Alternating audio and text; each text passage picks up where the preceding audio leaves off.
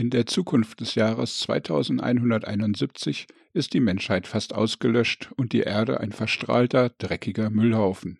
150 Jahre vorher, im Jahr 2021, haben Terroristen weltweit einige Atomkraftwerke gesprengt. Und so kam es, dass im darauffolgenden Chaos die Menschheit fast komplett ausstarb. Es haben nur wenige in Bunkern überlebt und ein paar wagen nun einen ersten Blick aus der Bunkertür.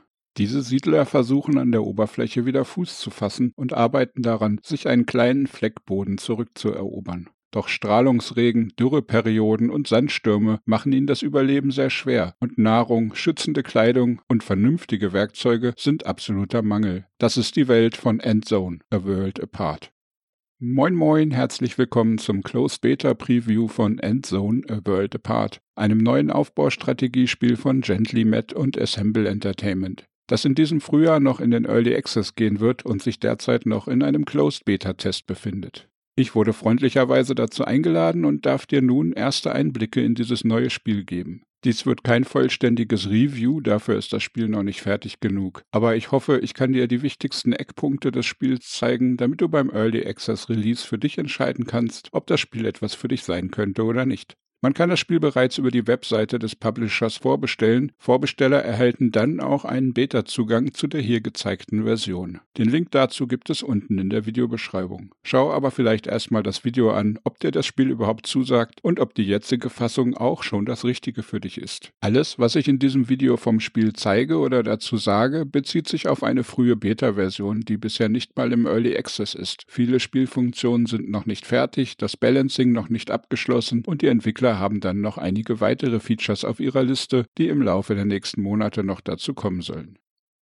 Spieltyp Endzone A World Apart ist ein Survival-Aufbaustrategiespiel. Dies bedeutet, wir beginnen mit einer kleinen Startgruppe von Siedlern, die sehr wenig Vorräte in ihrem kleinen Schrottbus gelagert haben, nachdem sie erst vor kurzem aus ihrem Atombunker geklettert sind. Gerade sind also alle noch weitestgehend gesund und unverstrahlt aus dem Bunker gekrabbelt. Aber wir müssen dringend für Nahrung, Kleidung, Unterkunft sorgen und für viele weitere Bedürfnisse eine Lösung finden. Endzone ist ein sehr komplexes Spiel. Falls du Banished kennst, wirst du hier viele Parallelen entdecken können. Bei genauerem Hinsehen wird ganz klar, dass Banished hier das große Vorbild war und viele Mechaniken aus diesem Spiel hier ebenfalls genutzt werden. Das Spiel ist jetzt keine reine Kopie mit anderem Setting, ganz bestimmt nicht. Es hat auch viele eigene Ideen und andere Ansätze in zahlreichen Punkten. Endzone bietet mehr als 30 Gebäude und 21 verschiedene Berufe zurzeit. Und neben reinem Ressourcenmanagement hat jeder Bürger auch noch einiges an Bedürfnissen, die erfüllt werden möchten. Ansonsten kommt er schlecht drauf oder wird krank, verhungert, verdurstet, stirbt durch Strahlung oder wer weiß, was ihm sonst noch alles Negatives passieren kann. Aufbaustrategie wir beginnen eine Siedlung mit den einfachen Dingen. Wir brauchen zuerst ganz dringend Essen und Wasser. Hier sollten wir möglichst in der Nähe eines Sees starten, damit wir Wasser schöpfen können und Fische zum Angeln bekommen. Es gibt natürlich auch weitere Lösungen für diese Probleme wie Brunnen und Wasserfänger fürs Wasser oder Beerensammler, Felder und Plantagen fürs Essen, aber gerade zu Beginn ist ein See eine wahre Quelle des Lebens. Wenn wir unsere Anfangsressourcen in die Gebäude für die Grundversorgung unserer Siedler gesteckt haben, brauchen wir auch schnell neues Baumaterial. Also sollten wir Gebäude für einen Holzfäller und einen Schrottsammler errichten, die uns mit den wichtigen Grundressourcen Holz und Schrott versorgen. Daraus kann man dann schon mal die ersten Wohnhäuser bauen. Und sollte bei all der Arbeit wirklich jemand nichts zu tun haben, kann er anfangen, Steinwege zu legen oder verstrahltes Erdreich umzugraben, damit die Leute, die dort arbeiten, etwas weniger davon beeinträchtigt werden. Später können wir unseren Schrott auch noch zerlegen in zahlreiche weitere Materialien wie Stoff, Elektronik, Metall und Plastik. Und daraus können wir dann Werkzeuge, Schutzkleidung gegen die Strahlung und zahlreiche komplexere Gebäude bauen. Und bei all dem müssen wir nicht nur die Leute, die Gebäude und die Ressourcen in Einklang bringen, sondern vor allem auch auf Laufwege und Timings achten. Denn wenn die Sachen zu weit auseinander liegen oder wir die richtigen Dinge zur falschen Zeit bauen, kann dies leicht das empfindliche Kartenhaus zum Einsturz bringen und die Siedlung zum Untergang führen. Endzone spart nicht mit komplexen Mechaniken. Dies ist aber auch Fluch und Segen zugleich, denn das Balancing all dieser komplexen Mechaniken, die teilweise tief ineinander verzahnt sind, ist in der bisherigen Beta noch sehr im Rohzustand, aber dazu später mehr. Ressourcensystem und Management Essen und Wasser sind ständig knapp. Holz und Schrott müssen gesammelt werden und aus diesen Dingen lassen sich viele verschiedene andere Materialien herstellen. Insgesamt bietet das Grundinterface bereits eine Übersicht über zwölf verschiedene Ressourcen, die wir jonglieren müssen.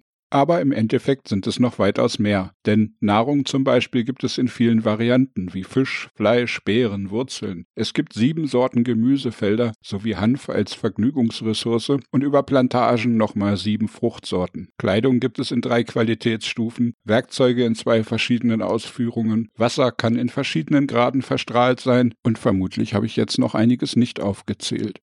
Es genügt nicht, diese Waren zu besitzen. Sie werden in Lagerhäusern, Märkten oder den herstellenden Betrieben direkt an einen Ort gebunden. Dadurch reicht es nicht, viel Wasser zu haben, wenn der durstige Holzfäller gerade am anderen Ende der Siedlung ist. Falls der Weg zum nächsten Wasservorrat zu weit ist, wird er trotzdem verdursten, obwohl wir eventuell tausende Wassereinheiten eingelagert haben. Er muss halt erst zu einem der entsprechenden Lager laufen, und wenn der Weg dahin zu lang ist, bedeutet das das Ende dieses Holzfällerlebens. So müssen wir nicht nur die Mengen, sondern auch die möglichst gleichmäßige Verfügbarkeit überall in der Siedlung sicherstellen. Letzteres soll über verschiedene Lagerhäuser und Marktplätze gewährleistet werden, aber dies alles in ein ausgewogenes Gleichgewicht zu bringen, ist eine echte Herausforderung.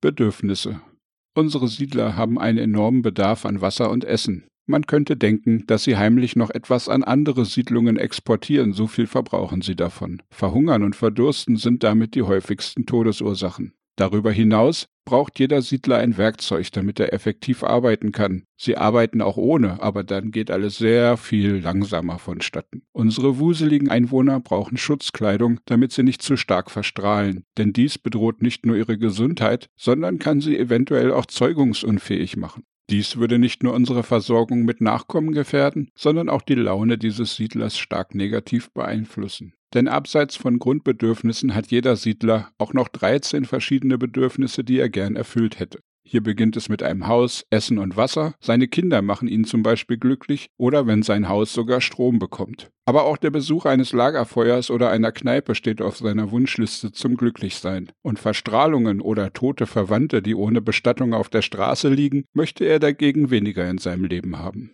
Mangelverwaltung und Gefahren.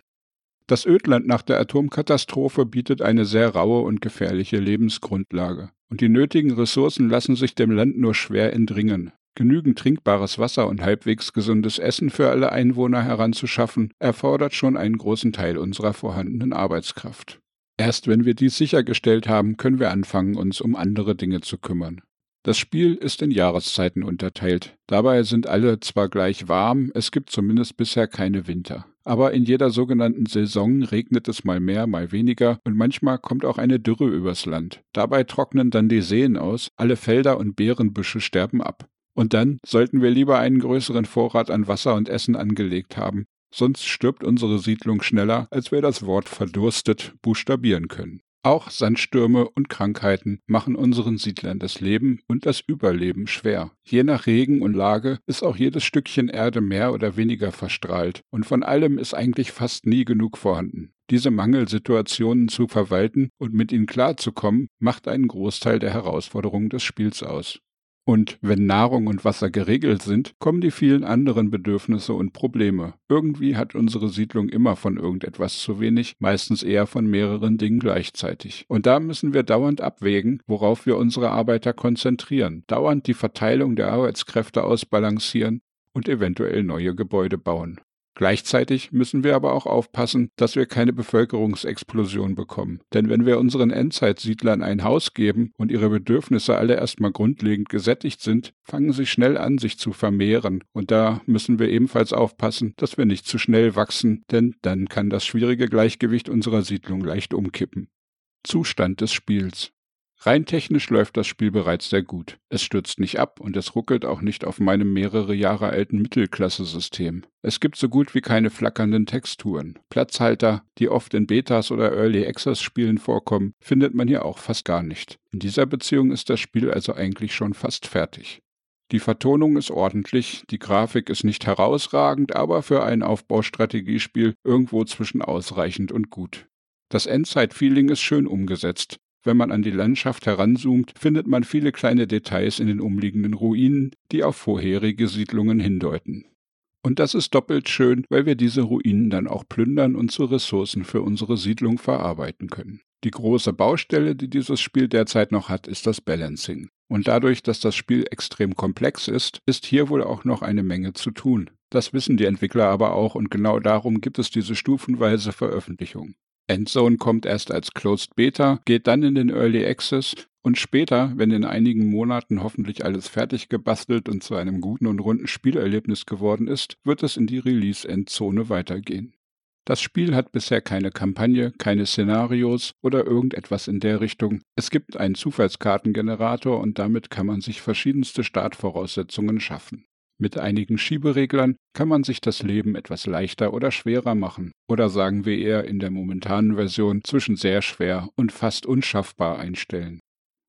Meinung und Fazit. Das Spielprinzip gefällt mir sehr gut und das Fallout-artige Setting spricht mich auch sehr stark an. Ich mochte das Vorbild Banished unheimlich gern und sein komplexer Mischmasch aus Aufbaustrategie und Ausbalancieren eines komplexen Wirtschaftssystems hat mich immer wieder gereizt, nochmal eine Runde anzufangen. Genauso geht es mir momentan auch in Endzone. Es macht Spaß, in der feindlichen Umgebung eine Siedlung aufzubauen und durch genaues Austüfteln der vielen Möglichkeiten einen Weg zu finden, nicht auszusterben. Denn das ist die große Bedrohung und Herausforderung. Wir haben anfangs nur wenige Siedler und diese leben nicht unendlich, also brauchen sie einen Platz, um sich zu vermehren und für Nachwuchs zu sorgen, damit es weitere Generationen von Ödlandsiedlern geben kann. Endzone erzählt dabei keinerlei Geschichte bisher. Man startet seine Siedlung und dann ist alles purer Überlebenskampf. Und dieser Kampf ist wirklich hart, denn das Balancing in der jetzigen Closed Beta Version ist noch fern von fertig und da gerät schnell mal alles durcheinander, wenn man nicht aufpasst. Oder eigentlich ist das falsch ausgedrückt. Momentan ist es eher so, dass man versucht, so lange wie möglich alles in Waage zu halten, bevor alles außer Kontrolle gerät und zusammenbricht. In meinen bisherigen fünf Siedlungen ist es immer irgendwann zu einem Punkt gekommen, wo selbst die vorher völlig stabilen Siedlungen plötzlich kippten und alles binnen einer Saison zusammenbrach und dann sehr schnell alle ausstarben. Damit ist Endzone mit dem derzeitigen Spielzustand noch eine absolute Herausforderung. Es fühlt sich in etwa an, als wollte man einen Stuhl verkehrt herum auf der Nase balancieren und auf der Ecke des einen Stuhlbeins noch ein Messer senkrecht aufstellen und auf der Spitze des Messers eine volle Kaffeetasse und damit durch die Stadt laufen. Es ist dabei nicht die Frage, ob man den Kaffee verschütten wird, sondern nur wann. Aber ich bin sehr zuversichtlich, dass dies noch besser wird. Die Entwickler gehen nicht ohne Grund diesen komplexen Weg mit Beta und Early Access. Die Absicht hinter dieser Vorbesteller-Beta ist, das Spiel mit engagierten Spielern jetzt so fertig wie nur irgendwie möglich zu bekommen bis zum Start des Early Access sodass dann die haarigsten Probleme schon gelöst sein dürften, wenn die breitere Spielermasse nochmals ihre Meinung dazu abgeben kann. Ich drücke den sehr engagierten Teams von Gently Met und Assemble Entertainment auf jeden Fall die Daumen und werde die Entwicklung weiter verfolgen. Auf deine Meinung zu diesem Spiel in den Kommentaren freue ich mich schon. Dann ist der Sturm auf Daumen und Abo-Button freigegeben. Mehr Gaming-News, Reviews und allerlei drumherum gibt es auf meiner Webseite zapzock.de. Dann wünsche ich dir noch einen tollen Tag. Lass es dir gut gehen. Ciao, ciao, dein Zap.